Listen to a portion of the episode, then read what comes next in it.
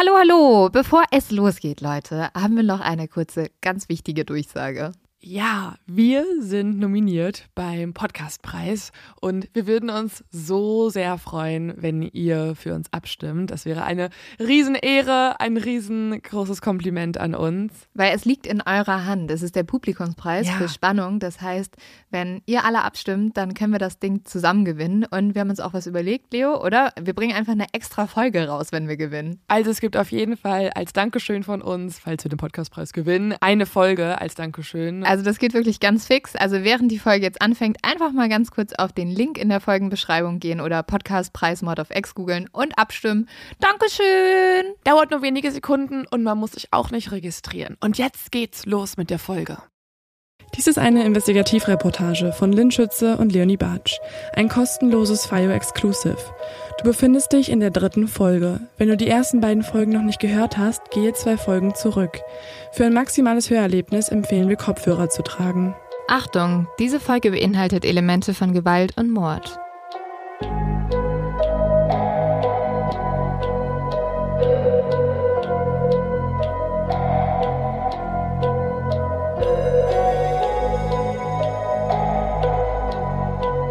Zuvor bei die Nachbarn. Bei meiner Beweisführung war es so, dass ich klarstellen konnte, dass diese PET-Flasche nie zum Einsatz gekommen ist. Umso mehr ich mich natürlich eingelesen habe, denke ich, Mensch, so war es doch gar nicht. Und ich habe das Vertrauen verloren in das Rechtssystem. Dieser Termin sollte am 17. April 2009 stattfinden.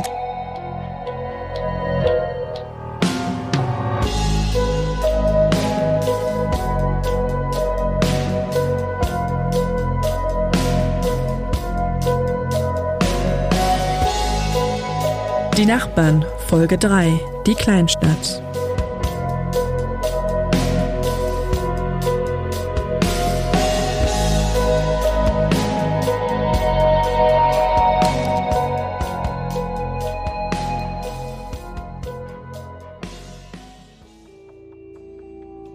Es ist der 11. Dezember, draußen ist es kalt. Wir laufen in der Abenddämmerung von unserem kleinen Hotelzimmer los zum Haus von Herrn Blickern. Wir sind aufgeregt, nervös. Was wird er uns erzählen? Monatelang haben wir versucht, mehr als das herauszufinden, was im Urteil und an öffentlichen Informationen zugänglich ist. Die Familie Toll hat sich von der Außenwelt abgeschottet. Bisher konnte uns niemand wirklich viel über sie erzählen. Es ist das erste Mal, dass wir Informationen über die Familie Toll aus erster Hand bekommen. Okay. Ähm, Logbucheintrag, der wievielte? Keine Ahnung. Aber wir laufen jetzt gerade zu Herrn Blickern. Ähm, durch so Pflastersteingässchen, alles ganz romantisch. Es wird so langsam ein bisschen dunkel, muss man sagen. Es ist ganz entspannt, weil wir zehn Minuten nur laufen müssen, mhm. also von dem Hotel nur zehn Minuten entfernt. Vor ein paar Wochen hatten wir auf Instagram bei unseren Hörerinnen und Hörern gefragt, ob jemand aus Babenhausen kommt und uns weiterhelfen kann. Chiara meldete sich bei uns. Sie selbst wohne zwar nicht in Babenhausen, aber ihre Tante und ihr Onkel ähm, die Mara und ich, ähm, wir haben unseren Onkel und unsere Tante in Babenhausen. Genau, ich hatte auch noch mal kurz gerade mit meinem Vater gesprochen und ihm das erzählt. Der ist nämlich auch so ein Exi. Und ähm, mein Onkel und seine Schwiegermutter, also die ähm, Mama von meiner Tante, die haben da ein relativ großes Steuerbüro und kennen deswegen ganz viele Leute. Deswegen würde ich da auf jeden Fall mal nachhaken morgen gemeinsam mit meiner Schwester, ähm, ob die da Kontakte zu Menschen haben von der Kneipe, von der Familie und ähm, ja, wir rufen da auf jeden Fall morgen mal an und melden uns bei euch, sobald wir was wissen. Und tatsächlich, Chiara findet jemanden. Der Schwiegervater ihres Onkels hatte viel mit Klaus Toll zu tun. Wie sich herausstellt, ist er der einzige wirkliche Mitarbeiter, den Klaus Toll je hatte. Wir können kaum glauben, was für ein Glück wir haben. Er ist bereit für ein Gespräch, sagt uns Chiara. Genau für dieses Gespräch sind wir nun auf dem Weg zu Herrn Blickern. Wir gehen durch die kleinen Gassen bis hin zu einer Straße mit vielen eng aneinander liegenden Häusern. Da vorne muss das sein. Ich glaube, das ist das Haus. Hier mit dieser Holz, mit dem Holztor. Nach kurzer Zeit öffnet sich die Holztür und Herr Blickhahn erscheint dahinter. Er wirkt sehr freundlich und lächelt uns entgegen. Herr Blickhahn trägt ein Hemd, darüber eine Weste und eine Brille. Er bittet uns hinein und wir folgen ihm durch das Erdgeschoss in einen großen Büroraum. Auch wenn er selbst schon etwas älter ist, ist hier alles doch sehr modern ausgestattet. In der Mitte des Raums steht ein großer Konferenztisch und darüber hängt an der Wand ein riesiger Fernseher. Den Fernseher hat er bereits mit seinem Laptop verknüpft und etwas geöffnet, das wie eine große Excel-Tabelle aussieht. Als wir genauer hinsehen, wird uns klar, um was es sich dabei handelt. Ich habe mir auch noch mal im Archiv angeschaut, was ich denn da für letzte äh, Projekte mit ihm gemacht habe. Da äh, können wir ja vielleicht ganz kurz mal drüber, bevor wir, bevor wir jetzt da groß, äh, da, dass Sie einen Überblick haben, was habe ich da eigentlich bei Es sind Immobilieninserate. Am Telefon hat der Blickern uns erzählt, dass er jahrelang die Homepage des Immobilienmaklers Klaus Toll pflegte und dort neue Angebote inseriert hat. Also mein Name ist Günter Blickern. Ich bin seit 1994 selbstständig im Bereich äh, IT-Sicherheit äh, und äh, seit 1995 war das Thema Internet dann auch äh, ein Schwerpunktthema. Und so bin ich dann auch mit dem Herrn Toll zusammengekommen. Und ähm, dann war ich auch regelmäßig bei ihm äh, alle 14 Tage haben wir uns verabredet zum bestimmten Zeitpunkt immer um 8 Uhr. Das war eine ganz wichtige Sache für ihn dann auch dass das immer so eingehalten wurde. Wie kam der, also später dann über die Arbeit und der allererste Kontakt vor den 20 Der allererste Jahren? Kontakt war eigentlich so, dass wir, da sind wir irgendwie über ein Objekt zusammengekommen und ähm, und da hatte ich ihn das erste Mal so kennengelernt und seine Frau auch damals. Und die waren sehr aktiv äh, oder, oder auch sehr freundlich an der Stelle auch. Ähm, wir, also ich habe ihn natürlich schon auch seinen Charakter, wie er war. Der Mensch hat mich auf der einen Seite beeindruckt, auf der anderen Seite habe ich gedacht, äh, dich als Feind zu haben, möchte ich nicht gerne. Herr Blickern erzählt uns viel über die Art von Klaus Toll. Er beschreibt ihn vor allem als knallharten Geschäftsmann, der immer direkt auf den Punkt gekommen ist. Bei seinen Immobiliengeschäften soll er sehr darauf gepocht haben, sie nur im Alleinauftrag umzusetzen, also ohne weitere Partner oder Plattform. Wenn es sein musste, hat er Druck gemacht, sagt Blickern. Und das sei Blickern selbst manchmal schon sehr unangenehm gewesen. Über Petra Toll weiß er nicht viel, obwohl er so oft bei den Toll zu Hause war. Am Anfang soll sie ihn immer noch nett gegrüßt haben, doch mit der Zeit bekam er sie fast gar nicht mehr zu Gesicht. Klaus Toll erzählt ihm, dass Petra unter einer Lichtkrankheit leidet und deswegen stets alle Rollläden zugezogen sein müssen. Eine Begegnung hat der Blickern jedoch bis heute nicht vergessen. Ausnahmsweise ist er oben in der ersten Etage des Hauses der Tolls und repariert dort das Telefon. Also, und da habe ich auch seine Frau dann mal wieder gesehen seit langer Zeit. Ne? Und wie wirkte sie? Ja, schon gewiss, äh, äh, sagen wir so, man hat gemerkt, dass er sie beschützt. Okay. Sagen wir, mal, sagen wir es mal so, also er hat sie dann schon, äh, er hat so irgendwie wie, wie so ein Schutz, Schutzschirm um. Ich habe es nur im Flur äh, gesehen und da, da war das irgendwie so wie so ein wie so ein Schutzschirm um sie herum ähm, und dann sind wir auch relativ. Sie ist dann wieder in ihr Zimmer reingegangen und ich bin dann mit ihm dann wieder runtergegangen. Ne? Unten Also im Büro haben Herr Blickern und Herr Toll immer die neuen Inserate besprochen. Doch vor allem eine Sache, sagt Herr Blickern, kam ihm merkwürdig vor. Also er hat äh, auch ein, ein sehr großes Sicherheitsbedürfnis äh, gehabt, dass er immer Angst hatte, dass er irgendwie ausspioniert wird. Und Aber er hat nie gesagt, von wem oder so.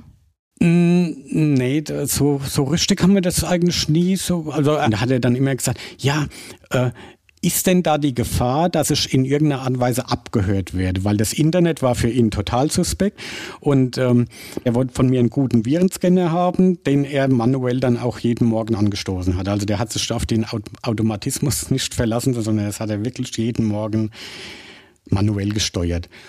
Und es ist nicht nur bei dem Virenscanner geblieben.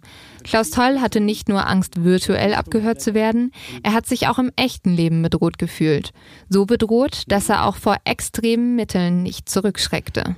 Einmal hat er mich gefragt, ähm, auch so beiläufig, ob ich wüsste, wo, wo ich eine Waffe her, wo, wo man eine Waffe herbekommen könnte. Toll, tut mir leid, weiß ich nicht. Meinen Sie jetzt eine Schreckschuss oder eine richtige Schafe? Oh ja, das wäre erst mal egal oder so. So hat er irgendwie ganz, Und Sie also, haben nicht nachgefragt, warum? Ähm, nee, das ist aber, nee, das war einfach, wo ich sage, toll, keine Ahnung. so. Und was allerdings dann schon eine hm, ganz komische Situation war. Und dann äh, kommen wir zu dem Punkt, den Günther Blickhahn schon am Telefon erwähnt hat. Den Termin am 17. April 2009.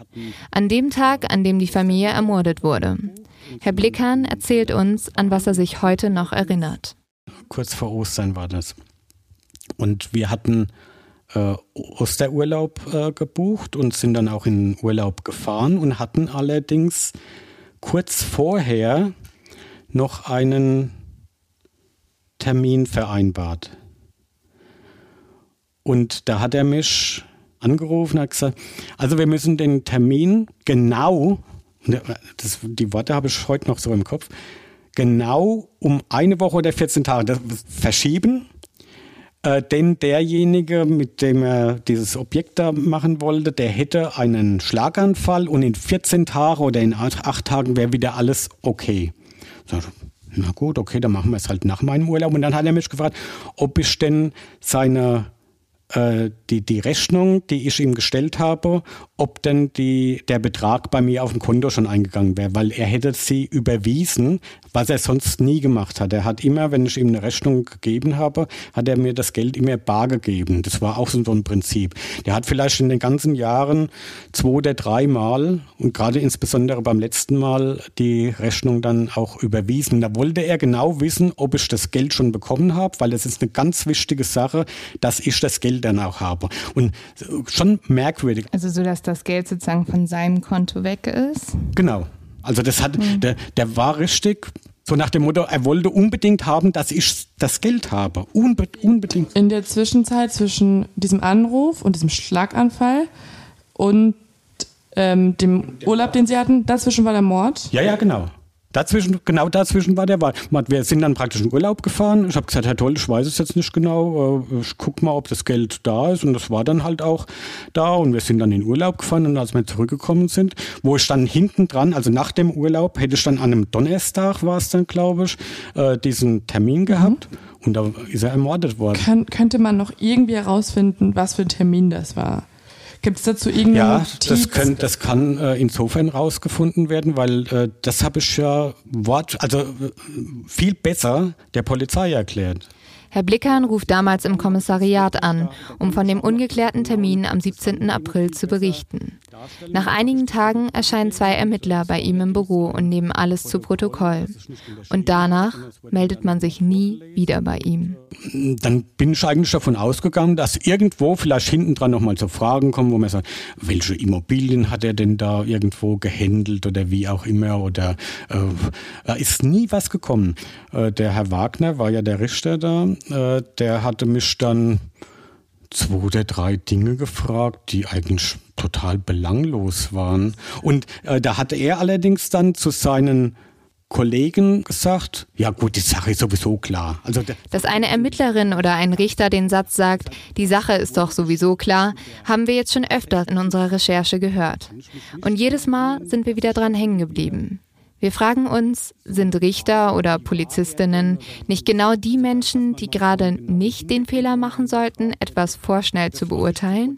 Wir wollen von Herrn Blickern auch noch wissen, hat Klaus Toll sich negativ über Andreas geäußert? Was mich noch voll interessieren würde, was ja so als Hauptmotiv genommen wurde, war ja diese Lärmbelästigung, weil anscheinend Astrid Toll ja so und die Frau so doll geschrien haben sollen. Also, denn da so hat er in keinster Weise irgendwo auch nicht, nicht gesagt, der, der Nachbar neben, also der hat nie über den Nachbar da so in irgendeiner Art Weise geäußert, sondern eher über den auf der anderen Seite. Also der die Nachbarn daneben sind die Familie Müller, mit denen wir bereits in der ersten Folge gesprochen haben. Wenn es nur um eine Mülltonne ging, die er irgendwie rausgestellt hat und dann irgendwo, weil das war, die waren ja die Toreinfahrt nebeneinander dann und so. Ne? Wir wollen mehr über das Babenhausen der Vergangenheit erfahren, speziell über die Orte, an denen sich Klaus Toll aufgehalten hat, wie zum Beispiel die Kneipe Cheers.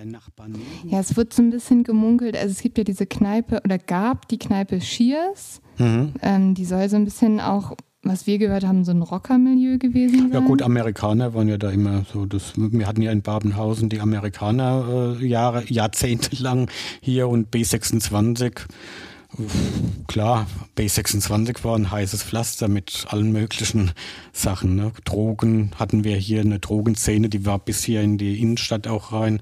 Prostitution hatten wir gehabt, wir waren bekannter wie in, in Hamburg. B26 ist die Straße, die Sie meinen? Ja, die B26. Ja, An der B wurde B viel geschmuggelt oder wie in die Genau, Richtung. die B, es war halt wirklich eine Szene, das ist keine mhm. Frage. Und die Amerikaner, die waren halt in den einen Kneipen drin, dann war das Bordell in der anderen Seite und dann war der Drogenbereich wieder in ganz Babenhausen in welcher verteilt. Zeit ungefähr? So das war bis in die, in die 80er Jahre irgendwo rein. Äh, das war aber die Zeit, wo der äh, Herr Toll äh, so ziemlich am Anfang hier war. Der kannte diese Szene mhm. zwar. Gemeinsam mit Herrn Blickern gehen wir auch noch die Immobilieninserate durch. Allerdings sind diese ohne Namen und dadurch schwer nachvollziehbar. Wer am 17. April vorbeikommen wollte, ist mittlerweile nicht mehr erkennbar. Draußen ist es bereits dunkel geworden und das einzige Licht im Raum geht von dem großen Fernseher aus. Es ist ein kaltes mechanisches Flackern.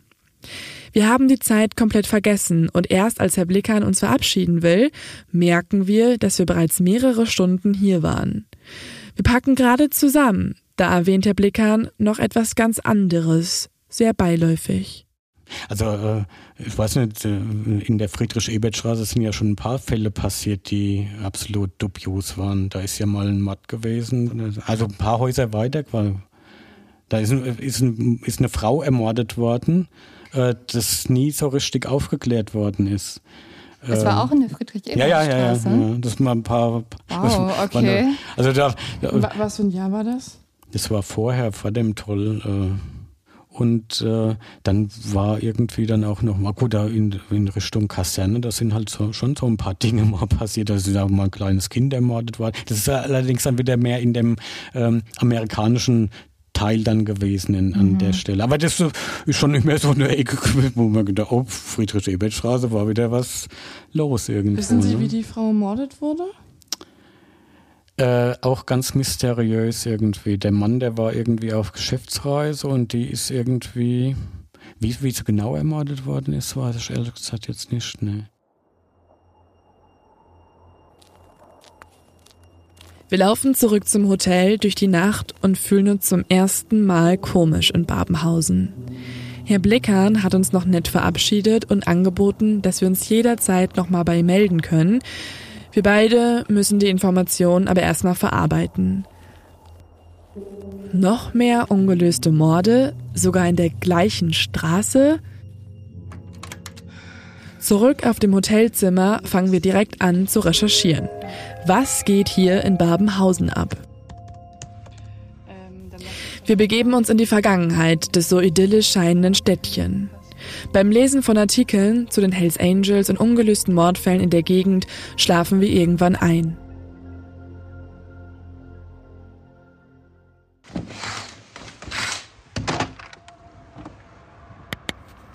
Okay. Willst du einen ähm, Kaffee? Mhm. Ähm, also, ich recorde schon. Boah, äh, ich habe so schlecht geschlafen. Ja, ich habe sehr lange gar nicht geschlafen und habe noch ganz viel recherchiert. Und ich würde das einfach jetzt mal alles erzählen, weil ich habe ja alles in ein Word-Dokument geschrieben. Äh, du weil, hast du was zu den Fällen recherchiert? Ja, und es ist so krass, was hier abgegangen ist. Okay. Also es ist mittlerweile sogar so, dass das LKA Hessen ähm, eine eigene Unit wieder gegründet hat, also eine Cold Cases Unit und die soll die Fälle seit den 80ern aufrollen. Weil es so viele gibt, oder? Weil wie? es so viele ungelöste Fälle gibt und gerade irgendwie auch in der Gegend um Babenhausen. Aber ähm, ich, ich erzähle es einfach chronologisch und auch, ich habe auch immer hier die äh, Kilometerzahlen Okay, warte, dafür brauche ich noch ein bisschen Kaffee. Und so stellt Leo die Kaffeetasse ab, klappt ihr Notizbuch auf und fängt an zu berichten. Alles fängt an mit dem grausamen Mord des 13-jährigen Tristans nahe Frankfurt, einer der größten ungelösten Mordfälle Hessens. 1998 wird er in einem Tunnel gefunden, bestialisch zerstümmelt. Zeugen haben damals einen Mann mit Zopf gesehen, zwischen 20 und 30 Jahren alt. Der unbekannte Mann wird nie gefunden. Ein Jahr später wird nur wenige Kilometer von Babenhausen das Ehepaar Lange in den Abendstunden des 25. März überfallen, gefoltert und getötet. Am nächsten Tag findet eine Putzfrau die Leichen. Bis heute wurde der Mord an dem Ehepaar nicht aufgeklärt. In Obertshausen, 20 Minuten von Babenhausen entfernt, wird ein Jahr später der Familienvater Lothar Zeppe auf dem Heimweg von einer Feier zu Tode geprügelt. Auch dieser Fall ist bis heute ungeklärt. Und jetzt kommen wir zu dem Fall, den Herrn Blickern angesprochen hat. Im Jahr 2002, also sieben Jahre vor dem Mord an den Tolls, befindet sich ganz Babenhausen schon einmal in Schockstarre. In der Friedrich-Ebert-Straße 8 wird die 30-jährige Silke Schroth mit einem stumpfen Gegenstand erschlagen. Und es gibt weitere Parallelen.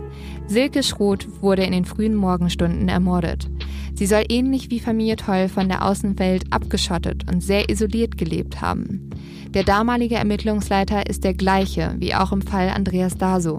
Zunächst verdächtigt man auch hier eine Person im nahen Umfeld, in diesem Fall den Ehemann. Doch der Verdacht erweist sich als falsch. Der Mann hat ein Alibi. Ein Raubmord schließen die Ermittler aus. Aus der Wohnung wird nichts gestohlen, nur zwei T-Shirts fehlen. Besonders gruselig an diesem Fall ist, drei Tage vor der Tat erkundigte sich eine bisher unbekannte Frau in der Friedrich-Ebert-Straße nach Silke. Dabei nutzte sie den Mädchennamen des Opfers. Wer die Frau war, weiß bis heute niemand. Die Tatwaffe und der Täter werden nie gefunden. Die Ermittlungen werden 2006 eingestellt. Das sind nur einige der Mordfälle, die bis heute nie gelöst wurden. Alle in und rund um Babenhausen. Wir wollen mehr über die Gegend erfahren und darüber, wie es hier vor zehn Jahren war. Ähm, ich habe gerade eine Mail bekommen von Herrn Strate. Er schreibt hier irgendwie, dass er, dass er einen Brief zugespielt bekommen hat. Was? Ähm, Zeig mal. Liebe, liebe Frau Barsch, liebe Frau Schütze, um Ihren Recherchestoff noch etwas zu erweitern, übersende ich Ihnen im Attachment einen mehrseitigen Brief eines Anonymus, der aber möglicherweise einiges an Substanz hat. Der Brief war am 10. November hier eingegangen das intelligente Churchill, zugeschriebene Zitat im Briefkorb, lässt darauf schließen, dass der Verfasser einer von gewisser Bildung ist. Hat er auch, hatte er offenbar Zugriff auf Meldedaten, siehe die letzten beiden Blätter. An die kommt man nur heran, wenn man ein berechtigtes Interesse geltend macht. Dass er die Meldedaten hat und uns genauestens mitteilt, spricht dafür, dass er in amtlicher Stellung darauf schauen konnte. Er will mir offenbar irgendetwas als Botschaft herüberbringen. What the fuck? Ich durchschaue es aber noch nicht. Oh, okay, lass es. Lynn öffnet die sechs fotografierten Seiten eines in kleiner Schrift getippten Briefes. Die Überschrift ist Fall Daso Babenhausen. In der linken Ecke jeder Seite wurde ein Zitat von Winston Churchill geklebt. Wenn du durch die Hölle gehst, geh weiter, steht da. Daneben ein Bild des britischen Staatsmannes. Den Brief haben wir im Nachhinein einsprechen lassen und die Namen abgeändert, da die genannten Personen schwer beschuldigt werden. Sehr geehrter Herr Dr. Strate, Herr Toll wird als merkwürdig beschrieben. Ja, das muss er wohl gewesen sein. Ich habe ihn nie persönlich kennengelernt. Ich hatte Kontakt zu jemandem, der mit ihm ins Bordell ging und zum Saufen. Herr Toll war nämlich nicht der Prototyp eines anständigen Ehemanns. Sie müssen wissen, dass Babenhausen in den 70er und 80er Jahren voller Bordelle war und seltsamer Etablissements. Gegen Babenhausen war das Rotlichtviertel in Frankfurt gar nichts. Es war circa 1980, als ich Frank Müller und Thomas Schmidt kennenlernte. Sie eröffneten eine Autowaschanlage, welche sie beim Tommarkt in Großzimmern nahe Babenhausen betrieben. Wie kamen die beiden ins Rotlicht Babenhausen? Über Klaus Toll. Toll als Immobilienmakler vermietete und verpachtete das Grundstück und die Büros ihrer Firma in Großzimmern. Man freundete sich an und soff zusammen und ging ins Bordell. In Babenhausen gab es einen angesagten Club. Wer etwas sein wollte, musste dort Stammkunde sein. Name ist mir leider entfallen. In diesem Club gab es alles, was das Herz begehrt, aber es kostete. In diesem Club verkehrte alles, was Rang und Namen hat, auch Polizeibeamte, Müller sprach damals von einem Bullen, der viel zu sagen hatte und mit dem er sich gut versteht. Müller erzählte über Toll, dass dieser Stress mit seiner Frau hatte, welche immer fetter wurde. Toll würde sich vor ihr ekeln und deshalb zu anderen Frauen gehen. Er hatte im besagten Club Fotos geschossen und wollte die Leute damit erpressen. In diesem Club waren Polizeibeamte, hohe Polizeibeamte, Stammkunden. Er nannte es Altersvorsorge, weil er keine hatte. Er war selbstständig, hat kaum etwas verdient, nichts zurückgelegt und hatte kein Geld für die Rente. Seine Frau nannte ihn deshalb einen Versager, welcher nicht einmal seine Familie ernähren konnte.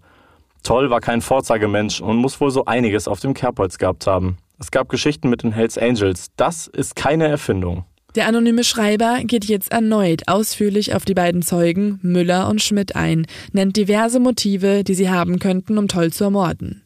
Da ist Rache, Erpressung, finanzielle Interessen. Er redet über Waffenbesitz, Schulden und Gewalt. Müller hat Toll anscheinend sehr viel Geld geschuldet und das hat sich Klaus Toll wohl auch geholt. Und zwar gnadenlos, so der anonyme Schreiber. Am Ende wirft er viele Fragen auf. Die Familien waren befreundet. Was die beiden, Müller und Schmidt, heute machen, entzieht sich meiner Kenntnis. Aber sind sie damals vernommen worden? Waren sie überhaupt ein Thema? Ich denke oft an Herrn Daso und seine Familie. Wenn man durch die Hölle geht, weitergehen. Alles wird gut. PS? Es liegt mir fern, jemanden eines Verbrechens zu beschuldigen. Allerdings ist der Gedanke für mich inzwischen unerträglich, dass ich etwas wissen könnte und schweige und ein Mensch um sein Leben betrogen wird. Die nächsten zwei Seiten sind Dokumentation von den Meldedaten von Müller und Schmidt. Sie enden im Jahr 2007. Äh, also, Leo, heißt es, dass uns eigentlich hier gerade jemand die Namen zweier alternativer Täter geschickt hat? Das heißt, er weiß ja richtig was über die Familie. Ich finde eigentlich, wir müssten versuchen, direkt mit ihnen zu sprechen. Ja, lass uns einfach direkt recherchieren, oder? Wir haben ja die beiden Namen hier. Ich würde einfach jetzt direkt. Willst du die im Telefonbuch suchen, oder wie? Klar, also. Und so fangen wir an, uns auf die Suche nach den zwei Beschuldigten zu machen. Okay, warte mal, ich gucke mal nochmal in dem anderen. Es gibt ja mehrere Dinge. Also. Ich habe sonst, ich habe gerade einfach mal bei Facebook geguckt, ne? Und hier gibt es einen Herrn. Am Ende finden wir eine Nummer von Herrn Müllers Sohn. Wir rufen an, seine Frau nimmt ab. Vorsichtshalber nennen wir nicht unseren Namen und sagen nicht, warum wir anrufen. Sie gibt uns überraschenderweise ohne Nachfragen die Telefonnummer ihres Schwiegervaters. Wir sitzen vorm Handy. Die Nummer ist bereits eingetippt. Jetzt müssen wir nur noch auf Anrufen klicken. Okay, also ich habe es jetzt hier eingegeben. Wir zögern. Am anderen Ende der Leitung könnte gleich jemand sein, der laut des Briefschreibers brutal und unberechenbar ist. Ähm, ich mach's jetzt einfach mal. Okay. Das nachfolgende Gespräch haben wir per Gedankenprotokoll aufgezeichnet. Mein Name ist Leonie Bartsch. Ähm, ich rufe an wegen einer äh, etwas ungewöhnlichen Sache. Ich recherchiere schon seit einem Jahr an dem Fall von dem Herrn Daso und Klaus Tolz. Kenne ich auch nicht. Sie kennen nicht den Herrn Klaus Toll? Nee, ich kenne überhaupt niemanden von den beiden. Aber Sie sind doch der oder? Ganz genau. Merkwürdig. Kenne ich, kenn ich keinen. Hm. Also, äh, also Sie haben doch mal bei Rohe California gearbeitet, oder? So ist es, genau. Genau, und äh, das, das, das Grundstück wurde doch von dem Herrn Toll ähm, vermittelt. Hatten, wir hatten geschäftliche Beziehungen, aber die sind auseinandergegangen. Ach, hören Sie mal zu, ich bin seit, ich bin seit äh, 15, 20 Jahren schon aus dem, äh, äh, habe ich schon mit dem ganzen Geschäft nichts mehr zu tun. 20 Minuten lang fragen wir immer wieder nach. Mit der Zeit bestätigt Herr Müller zwar widerwillig ein paar Informationen aus dem Brief, aber wir merken, hier kommen wir nicht weiter. Wir beenden das Gespräch. Bis heute hoffen wir allerdings, dass sich der anonyme Briefschreiber bei uns meldet. Vielleicht, wenn er das hier hört. Das Rätsel scheint immer größer zu werden. Wir haben gehofft, Antworten zu bekommen, aber stattdessen hängen wir immer mehr Post-its und Notizen an die Wand des Hotelzimmers. Dort stehen mittlerweile viele weitere Begriffe mit vielen Fragezeichen. Groß prangt über der einen Hälfte Vergangenheit Klaus Toll, darunter Rotlichtmilieu Babenhausen, Fragezeichen, Cheers-Kneipe, Fragezeichen, Polizei, Hells Angels, dunkle Geschäfte, Angst, Waffe, Überwachung, Fragezeichen. Und dann gibt es noch die andere Seite, die Andreas betrifft. Wir haben ein Blatt umkreist, auf dem steht, wer hat nach einem Schalldämpfer gesucht, wenn nicht Andreas? Auf einem anderen Post-it steht, Firma Aumann kontaktieren. Um einige der Fragezeichen wegstreichen zu können, beschließen wir uns die nächsten Tage in Babenhausen umzuschauen und an die Orte zu fahren, die in diesem Fall eine Rolle spielen. Vielleicht bringt das nichts, versuchen wollen wir es aber trotzdem. Angefangen mit der Kneipe Cheers. Dort soll Klaus Toll ja Stammgast gewesen sein, genauso wie sämtliche Hells Angels Mitglieder. Darunter der Zeuge Cheyenne. Wir wollen versuchen, jemanden zu finden, der früher dort war, zum Beispiel den Wirt oder andere Stammgäste. Laut Google gibt es die Kneipe in Babenhausen aber gar nicht mehr. Vielleicht weiß der Hotelbesitzer vom Schwarzen Löwen mehr. Wir gehen zur Rezeption und fragen nach. Er holt einen Angestellten und der wiederum teilt uns mit, dass die Kneipe angrenzend zur Friedrich-Ebert-Straße liegt und mittlerweile eine Spielothek sei. Okay, damit kann man schon mal arbeiten.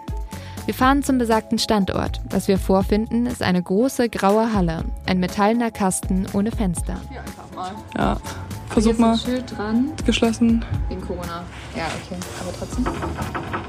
Hey, aber da guck mal, da vorne ist Licht. Lass mal kurz rumgehen.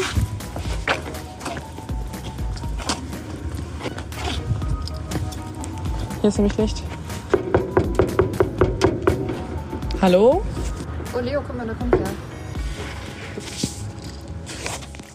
Und tatsächlich, jemand öffnet. Ein Mann erklärt uns, dass das hier nie die Cheers-Kneipe war. Mist.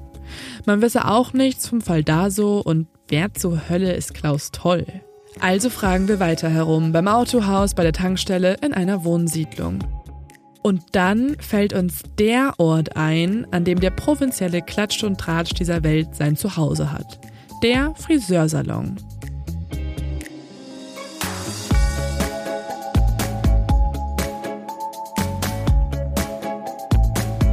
Eine junge Frau, bei der wir geklingelt haben, hatte uns vor das hier gesagt. Also ähm, der Friseursalon in der Altstadt, der eignet sich mega. Da gehen die ganzen alten Leute eigentlich regelmäßig hin und ich glaube, das wäre die richtige Adresse für euch. Wir stellen uns an und sind gespannt.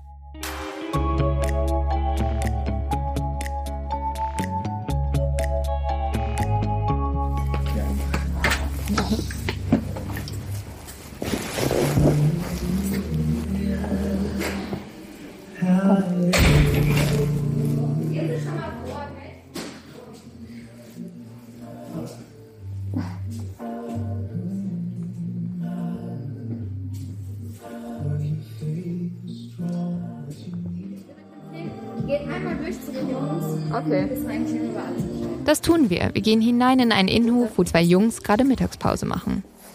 Ja, schon länger. Ich bin die Kaserne weg. Wir hatten Cheers gehabt und Alcatraz. Viel bekommen wir nicht heraus. Die beiden wirken eher irritiert, dass zwei neugierige Frauen ihnen so viele Fragen stellen. Aber ein Hinweis ist spannend. Einer der beiden erzählt uns etwas, was an die Schilderung aus dem Brief erinnert. Alles, da war früher alles. Das war ja wie Frankfurt. Sie sind von Frankfurt hierher gekommen zu feiern, wo die Kaserne noch da war. Das war hier besser wie Frankfurt scheinbar, dass die Leute hierher kommen. Bevor wir gehen, geben sie uns noch einen Namen. Sie wissen zwar nicht, wer der damalige Wirt des Cheers war, aber nennen uns jemanden, der das Babenhausen von früher sehr gut kenne. Er wohnt in einem riesigen Haus direkt an der B26. Als wir klingeln, macht niemand auf. Aber am nächsten Tag erreichen wir ihn am Telefon. Seinen Namen wollen wir hier nicht nennen, denn unser neuer Zeuge wird im folgenden Gespräch darum bitten. Nennen wir ihn also einfach mal Herrn H. Herr H. ist Geschäftsmann, besitzt eine eigene Firma und lebt schon seit Jahrzehnten in Babenhausen. Dadurch weiß er auch viel über die Kleinstadt. Also Babenhausen heißes Pflaster. Also man muss sehr vorsichtig sein in Babenhausen, äh, sich bewegen und auch nicht so oft den Mund aufmachen, weil sonst haben sie ein Problem. Also ich, ich nenne keine Namen, aber ich habe schon äh, einige Leute gesehen in der Vergangenheit, die auch in Kneipen, in ganz normalen Kneipen gesessen haben, wo man weiß ganz genau, äh, wer da was macht mit wem. Aber das sind alles äh, Leute in dem Alter, ich sag mal zwischen 40 und 50. Also Babenhausen ist ein Problemkind, weil es an der bayerischen Grenze hängt. Ja. Und äh, zu der damaligen Zeit hat man nicht, sagen wir mal, die Polizei konnte nicht nach Bayern rüber und die Bayern konnten nicht nach Hessen rüber. Der Babenhausen, Babenhausen ist ein Drecksnest, wo im Grunde genommen schön geredet wird äh, politisch schön geredet wird und äh, die Zahlen, wo sie bekommen, äh, das Hinweg, Hinwegguckzahlen. Herr H. kennt auch den Namen des Wirts vom damaligen Cheers. Der David hieß Eraf, Eraf oder Erov, irgend sowas so hieß der. Mit einem weiteren neuen Eindruck von Babenhausen und dem Namen des damaligen Wirts recherchieren wir aufs Neue. Ein paar Telefonate und Internetsuchaktionen später wissen wir, der Wirt hat das Cheers in einer bayerischen Stadt mit einer weiteren amerikanischen Kaserne neu eröffnet. Wir rufen an. Und äh, waren Sie denn der Wirt? Ja, ich war der Wirt, habe ich gesagt. Ich war der Wirt. Also die, ich weiß, die Motorradclubs sind manchmal vorbeigekommen. Die waren auch nicht welcome bei mir. Ich habe sie oft aufgefordert, äh, das Lokal zu verlassen, sonst Mhm. rufe ich die Polizei. Cheyenne, haben Sie das schon mal gehört? Ja, der Cheyenne kenne ich. Oh, der den war kennen doch im Sie? Knast. Der ist danach im Knast gewesen. Ja, der war im Knast wegen Mord oder sowas. Der war aber nicht von der, Los- äh, von der Angel, der war von der Flex Widow. Wissen Sie den richtigen Namen von dem Cheyenne? Hm, Nicht mehr. Ich kann mich nicht mehr erinnern. Aber ich weiß, der ist einmal reingekommen. Die waren alle bewaffnet. Die waren ungefähr 30 äh, Leute von die. Und ich habe sie aufgefordert, die Waffen bei mir zu geben, sonst mussten die gehen. Dann haben sie gesagt, hast du keine Angst? Habe ich gesagt, nein, ich habe keine Angst. Okay. Ich habe gesagt, wenn mir was passiert, dann hat er überhaupt nicht wohin zu gehen. Also am besten ist die Waffen her. Es gibt ne? keine Kneipe mehr, ne? Ja, dann gibt's keine. Wenn ich bin tot, dann gibt's nichts mehr. Also dann, Weil der und dann Cheyenne- war er ein paar Jahre weg. Ja. Und dann kam er nach drei Jahren, weiß nicht, nach zehn Jahren oder acht Jahren, weiß nicht. Und da hat er gesagt, er war im Er verspricht uns, dass er sich mal umhört, ob er an Cheyennes richtigen Namen und Kontakt kommen kann. Und wieder einmal wird es dunkel draußen. Wieder gehen die Straßenlaternen an, wieder sieht man die vielen kleinen hellen Punkte der Lichterkette am Tannenbaum vor der Kirche erleuchten. Die letzten Tage bestanden aus Recherche, viel Kaffee und Croissants. Das Gemälde an der Wand aus Post-its, Notizen und Fotos wird von Stunde zu Stunde größer. Unsere Freunde und Familien schreiben uns Nachrichten. Manche davon klingen leicht besorgt. Hey, meldet euch doch mal, man hört gar nichts mehr. Na, wann kommt ihr denn nach Hause? Doch nicht erst an Heiligabend. Das Handy wird erstmal weggelegt, die Nachrichten auf stumm geschaltet. Wir machen uns auf den Weg nach unten zur Rezeption, um Knödel mit Curry zu bestellen. Das ist ein Geheimrezept des Schwarzen Löwens und in etwa so mysteriös wie Babenhausen selbst. Als wir gerade vorbei an der Holztheke gehen, sieht uns der Gastwirt und fängt aufgeregt an zu winken. Dann beugt er sich runter und holt ein Paket hervor. Es wirkt sehr schwer. Es sei heute für uns angekommen, hier im Hotel, sagt er. Aufgeregt gehen wir wieder ins Zimmer. Wer schickt uns hier was hin? Also wir haben jetzt hier gerade ein riesiges Paket und wir sind beide extremst nervös, was das ist. Ich mach's jetzt einfach mal auf, ne? Was ist das? Jo. Weißt du, was das ist? Weißt du, was das In der Hand halten wir die Ermittlungsakten der Soko Fest 36.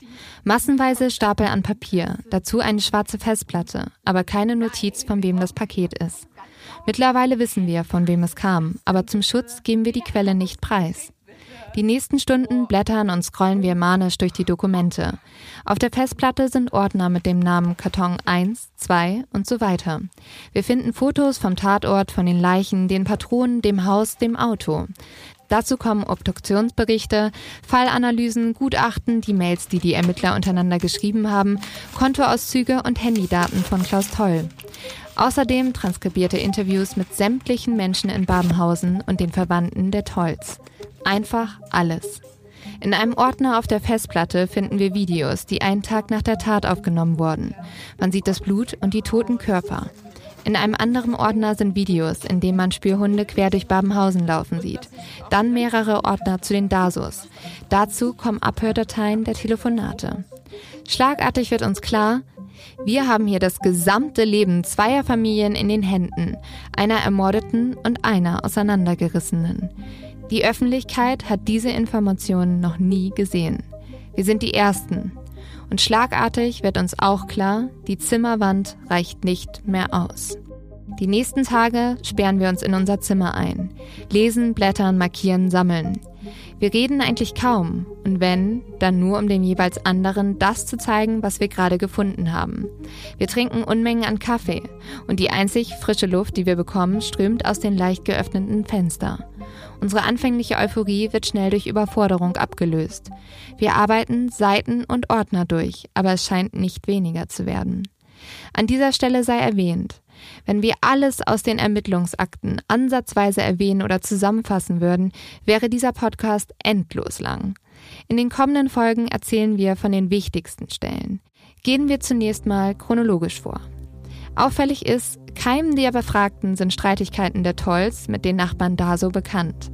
Im keinen der Verhöre, weder mit Bewohnerinnen und Bewohnern noch mit den Verwandten von Klaus Toll, wird der Name Daso auch nur einmal erwähnt. Wenn es um einen Nachbarschaftsstreit geht, dann fällt, wenn überhaupt, der Name Müller. Im ersten Verhör mit Andreas berichtet dieser offen über die Probleme am Anfang der 2000er Jahre und über das anschließende Verhältnis. Man ignorierte sich. Das ist eins von vielen Verhören und Akten zu Andreas Daso. Es gibt Analysen und Interpretationen seines Verhaltens während der Verhöre, denn Andreas denkt, dass er hier als Zeuge sitzt. Für die Polizei ist er jedoch offensichtlich bereits ein Verdächtiger. Hier steht, er sei ruhig gewesen im Verhör und dann wird auf 30 Seiten gedeutet, was dies bedeutet und warum es ihn verdächtig macht. In einem weiteren Ordner finden wir ausschweifende Interpretationen der Telefonate, die wir in der letzten Folge abgespielt haben. Jedes einzelne wurde als definitives Täterverhalten gedeutet. Andreas Daso habe dafür gesorgt, weiterhin unentdeckt zu bleiben, habe seiner Familie die Antworten in den Mund gelegt und überaus großes Interesse an den Ermittlungen gezeigt. In anderen Worten, Täterverhalten. Auch nach vielen weiteren Stunden, in denen wir Ermittlungsakten zu Andreas Daso durchforsten, erfahren wir von keinen weiteren Indizien, die wir nicht in den letzten zwei Folgen schon erwähnt hätten.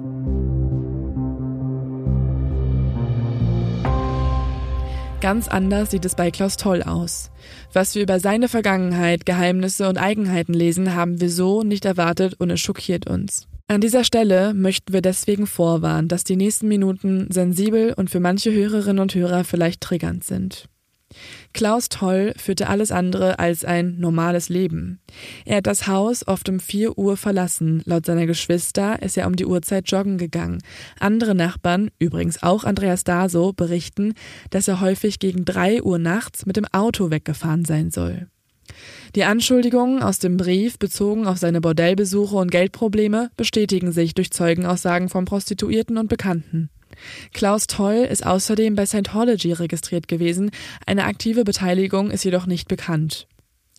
Die Ermittlerinnen und Ermittler konnten im nahegelegenen Heinhausen außerdem alte Freunde der Familie finden.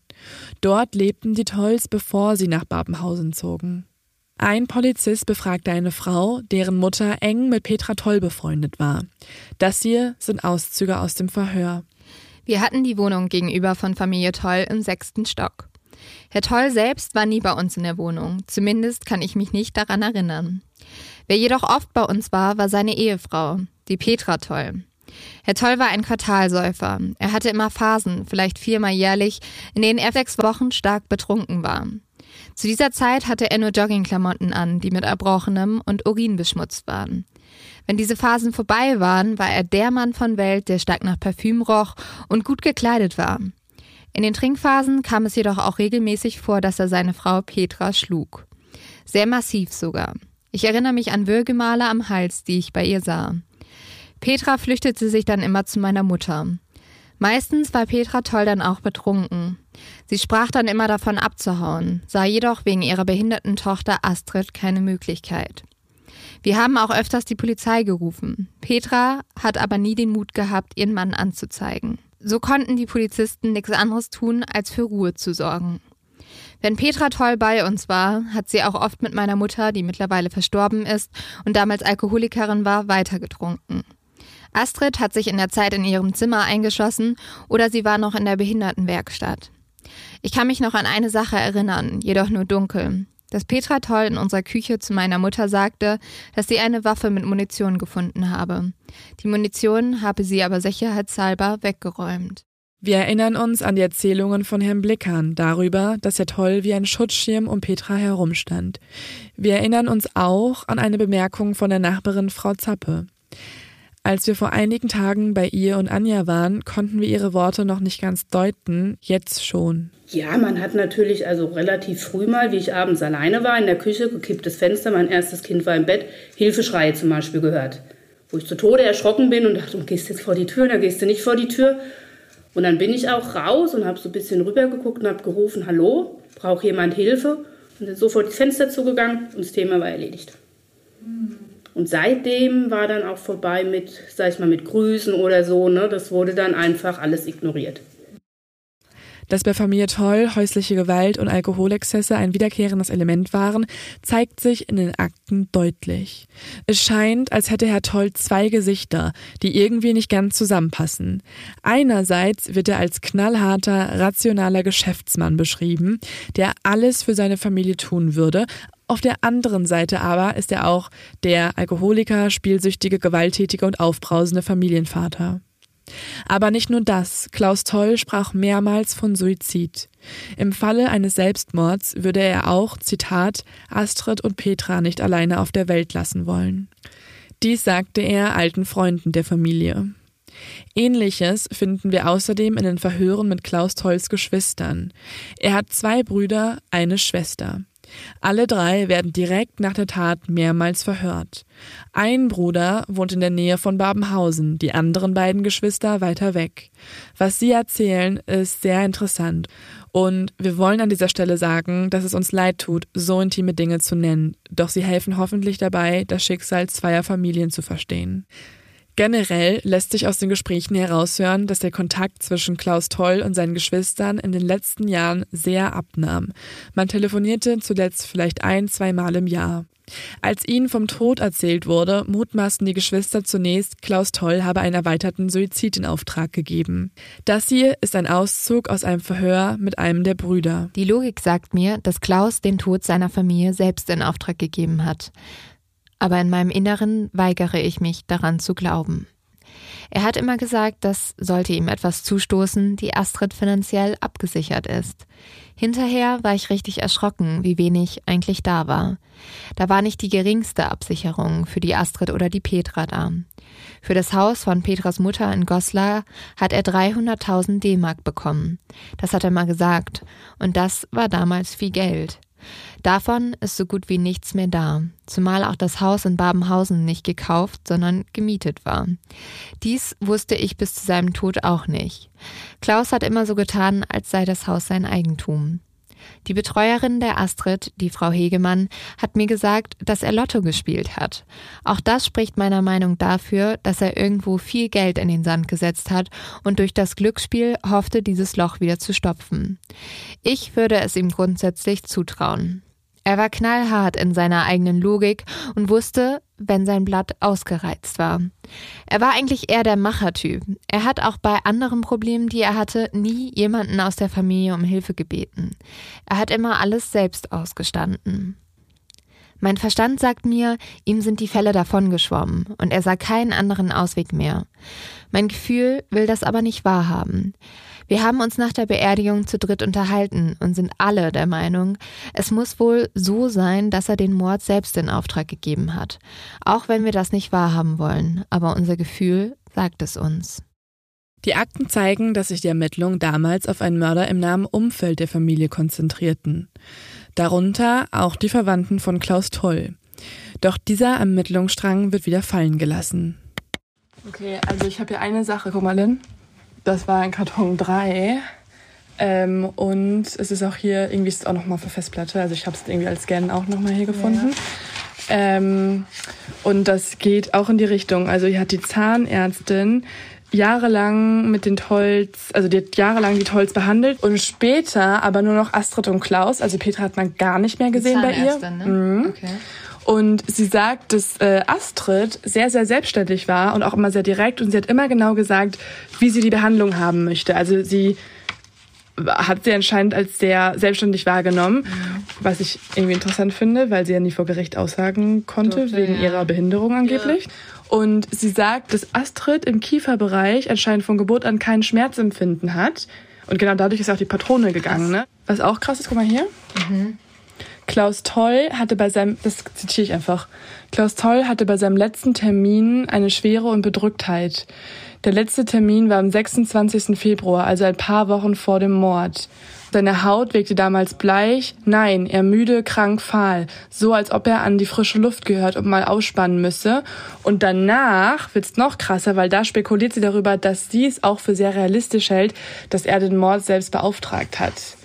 Okay, also ich habe währenddessen ähm, mir gerade eigentlich was ganz anderes angeguckt. Soll ich dir auch kurz erzählen? Ja. Ähm, es geht um die Finanzen von Herrn Toll. Okay. gesagt, also du kannst dir nicht vorstellen, was da aber abging mit dem Geld. Und weißt du, viele Leute sagen, man soll der Spur des Geldes folgen. Und hier gibt's eine fucking riesen, riesen, riesen, riesen Spur. Als die Polizei die vier Konten von Herrn Toll überprüft, fallen ihnen mehrere Merkwürdigkeiten auf. Denn nicht alle Einzahlungen und Auszahlungen sind nachvollziehbar.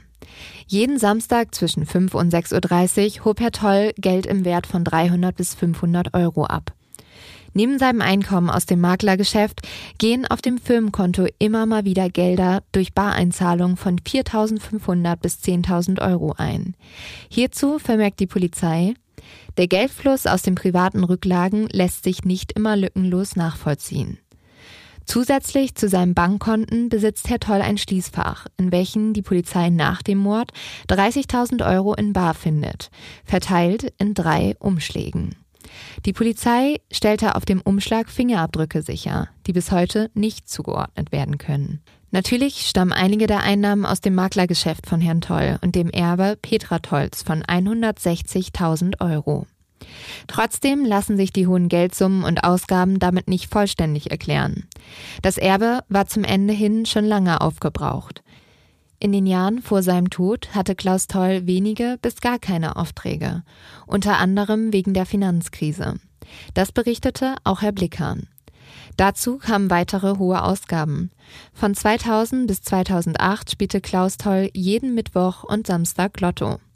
Für 20 Scheine zu 12 Kästchen zahlte er pro Spieltag 240 Euro. Im Monat sind das circa 2000 Euro. Unklar ist ebenfalls, wo das Geld hinging, das sich Herr Toll mehrmals auszahlte. Im Zeitraum vom 23.01. bis zum 16.04.2008 fanden Auszahlungen von den vier Festgeldkonten und dessen Verrechnungskonto im Höhe von 70.000 Euro statt. Ausgezahlt werden die Summen in Einzelbeträgen von je 5.000 Euro. Eingenommen hat Herr Toll aber laut seinem Geschäftskonto nur 45.000 Euro. Insgesamt werden von Februar 2007 bis 2009 116.000 Euro bewegt. Wo das Geld hingeht, ist nicht nachvollziehbar. Am 16.04.2009, ein Tag vor dem Mord, geht noch eine Zahlung aufs Firmenkonto in Höhe von 10.000 Euro ein. Peter Toll, der Bruder von Herrn Toll, erklärt sich laut Ermittlungsakten die Geldsumme wie folgt. In Babenhausen gehen verschiedene Gerüchte um, die sich damit beschäftigen, welche Geschäftsbeziehungen mein Bruder haben könnte. Ich selbst habe mir auch meine Gedanken gemacht. Ich denke, dass sein Mord mit seinen Immobiliengeschäften zu tun haben könnte. Vielleicht in Bezug auf Geldwäsche, dass er da schon so tief drin war, sodass er nicht mehr aussteigen konnte. Tatsächlich lassen sich die hohen Geldsummen nur schwer erklären. Außerdem war er in Besitz von mehreren Schließfächern und Bargeldanhäufungen. Wir schauen uns diesen Vorwurf mal genauer an, aber bevor wir das tun, müssen wir erstmal definieren, was genau Geldwäsche überhaupt ist. Geldwäsche ist ein beliebtes Mittel, die Herkunft von Geldsummen zu verdecken, schmutziges Geld, das meist aus illegalen Geschäften wie Drogen- und Waffenhandel, Raub, Korruption oder anderen Verbrechen stammt. Damit das nicht auffällt, muss das Geld auf legale Art und Weise wieder in das Wirtschaftskreislaufsystem eingeführt werden. Um große Summen zu waschen, arbeiten Kriminelle mit Scheinfirmen oder korrupten Unternehmen zusammen. Das Geld kann hier als Dienstleistung deklariert werden und wird somit reingewaschen. Zur Geldwäsche eignen sich vor allem Gastronomie und Handwerksbetriebe, es geht aber jede Art von Dienstleistung. Der Raum Hessen, insbesondere Frankfurt, ist bekannt dafür, dass dort viel Geld aus illegalen Geschäften gewaschen wird. Besonders beliebt bei den Geldwäschern sind Immobilien. Denn mit einer teuren Immobilie lässt sich, im Gegensatz zu beispielsweise Restaurants, auf einen Schlag eine große Summe schmutziges Geld waschen. Besonders auffällig ist, ab Februar 2007 gibt es auf dem Geschäftskonto von Klaus Toll vermehrt Einzahlungen und Auszahlungen, die sich nicht erklären lassen. Außerdem eröffnet er in dem Jahr zwei weitere Konten, auf welche schnell 30.000 Euro eingezahlt werden. Zur gleichen Zeit lässt Klaus Toll sein Handy auf einen gewissen Vogel Wehmann im Schmiedhofsweg 47 in Köln registrieren. Der Schmiedhofsweg endet aber bei der Hausnummer 7. Die 47 ist eine Scheinadresse und Vogel Wehmann existiert ebenfalls nicht.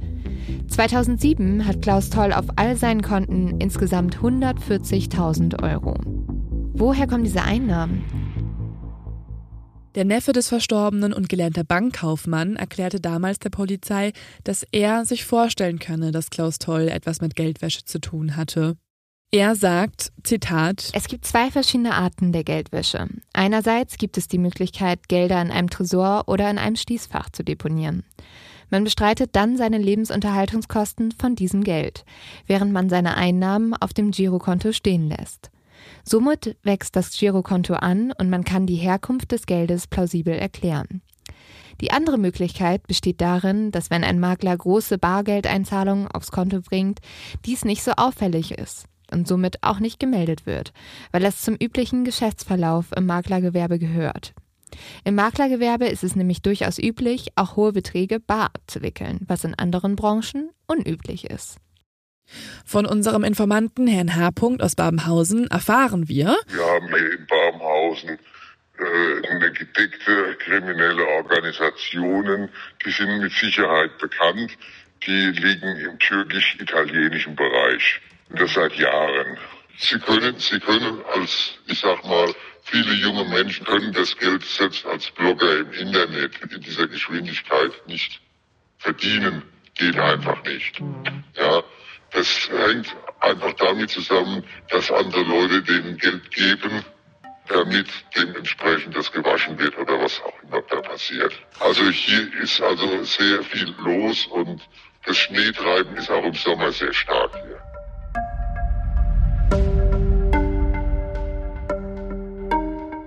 In den Ermittlungsakten gibt es keinerlei Erklärung zu den Geldzahlungen. Nach den bisherigen Informationen würden wir das Thema Geldwäsche nicht ausschließen. Die Ermittlerinnen und Ermittler hatten das Thema auch auf dem Zettel. Sie fragen unter anderem die Familienangehörigen immer wieder nach krummen Geschäften ihres Bruders Klaus. Es gibt auch einen Aktenordner bezüglich der sogenannten finanziellen Auffälligkeiten. Das Rätsel der Geldeinzahlung wird in den Akten aber nicht beantwortet. Vielleicht auch, weil sich die Ermittlungen ab dem zweiten Aktenordner vor allem auf Andreas Daso versteifen.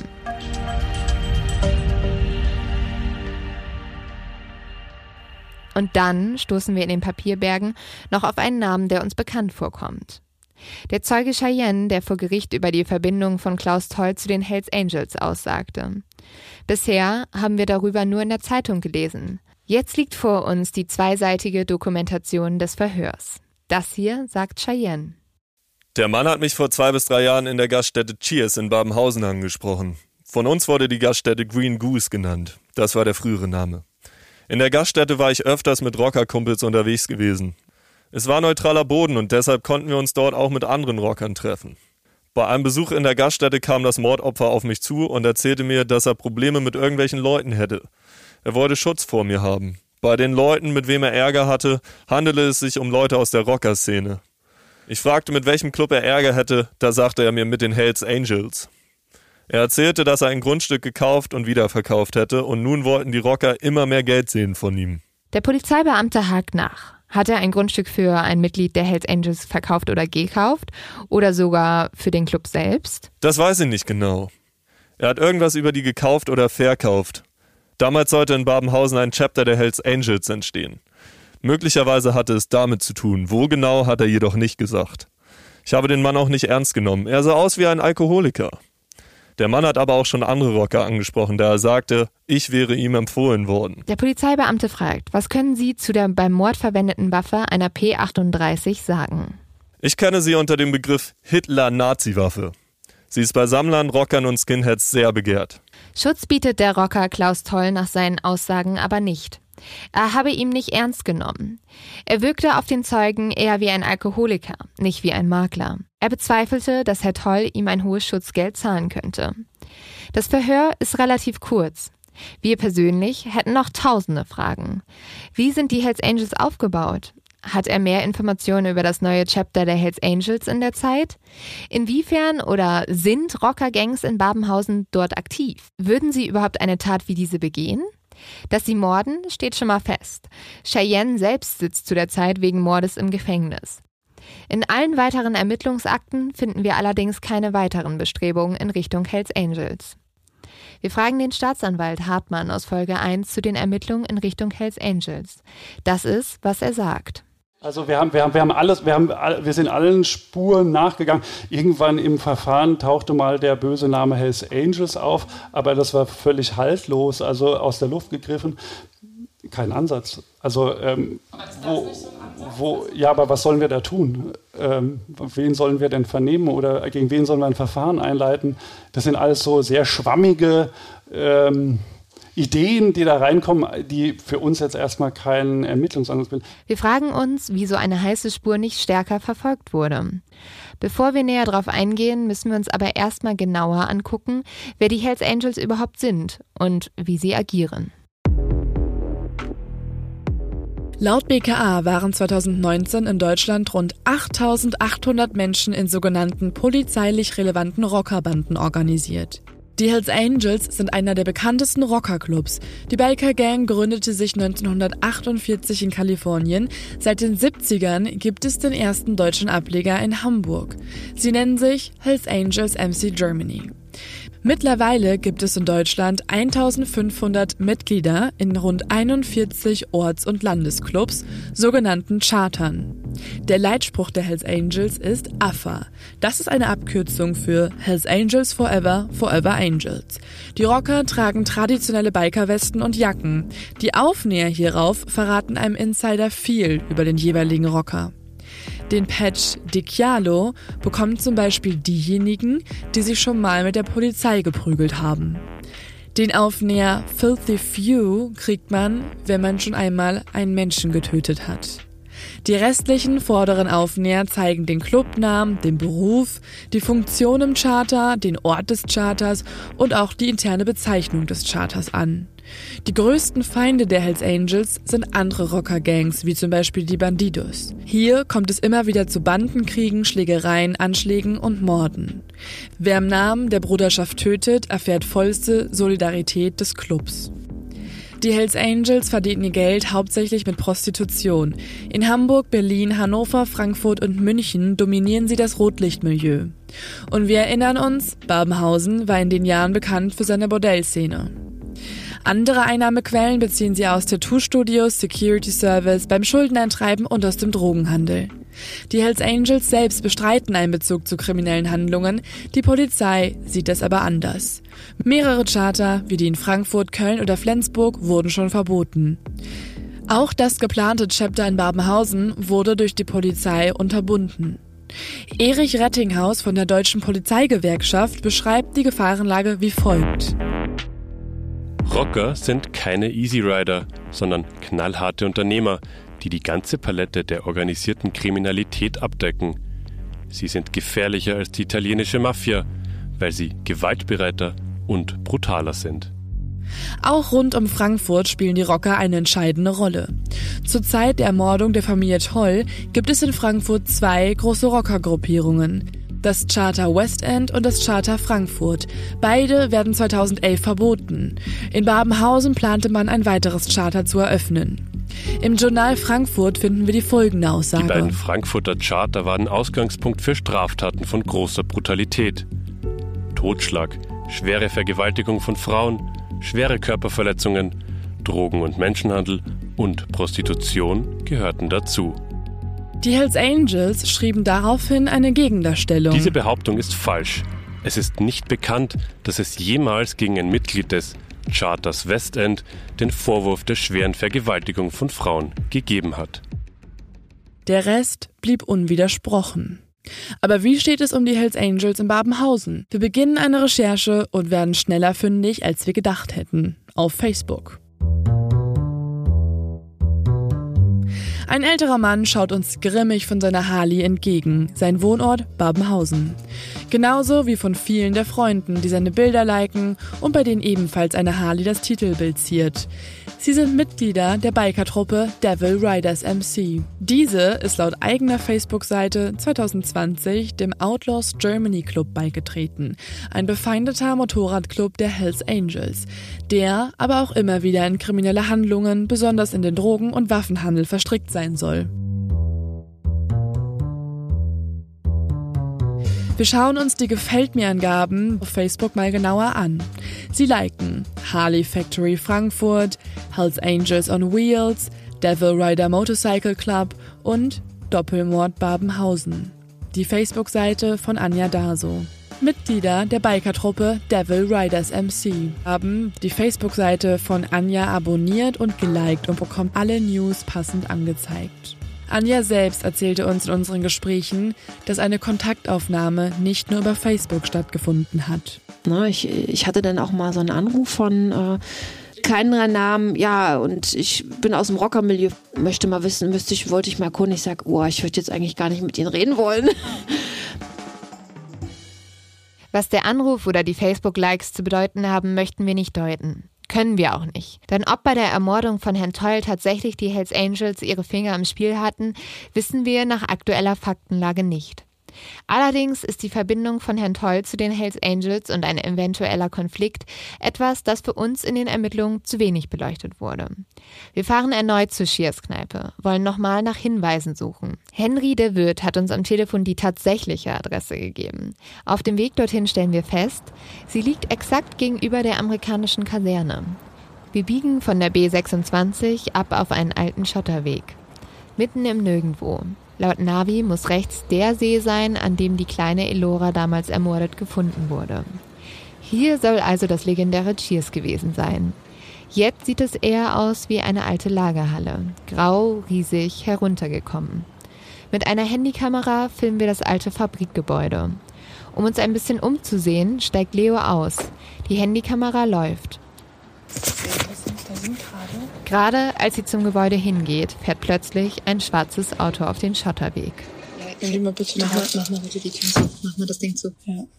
Hä, da sind gerade einfach so drei so Männer uns gefolgt, gerade abgebogen. Die haben da vorne geparkt, die stehen gerade da vorne. Und was machen die da? Und der eine beobachtet mich durchgehend, der ist gerade komplett, der ist ausgestiegen und hat von beiden. Also, und, also, sorry, guck mal bitte kurz nach hinten, ne? Kannst du fahren? Kannst du bitte einfach fahren? Ja, ich mach so gut.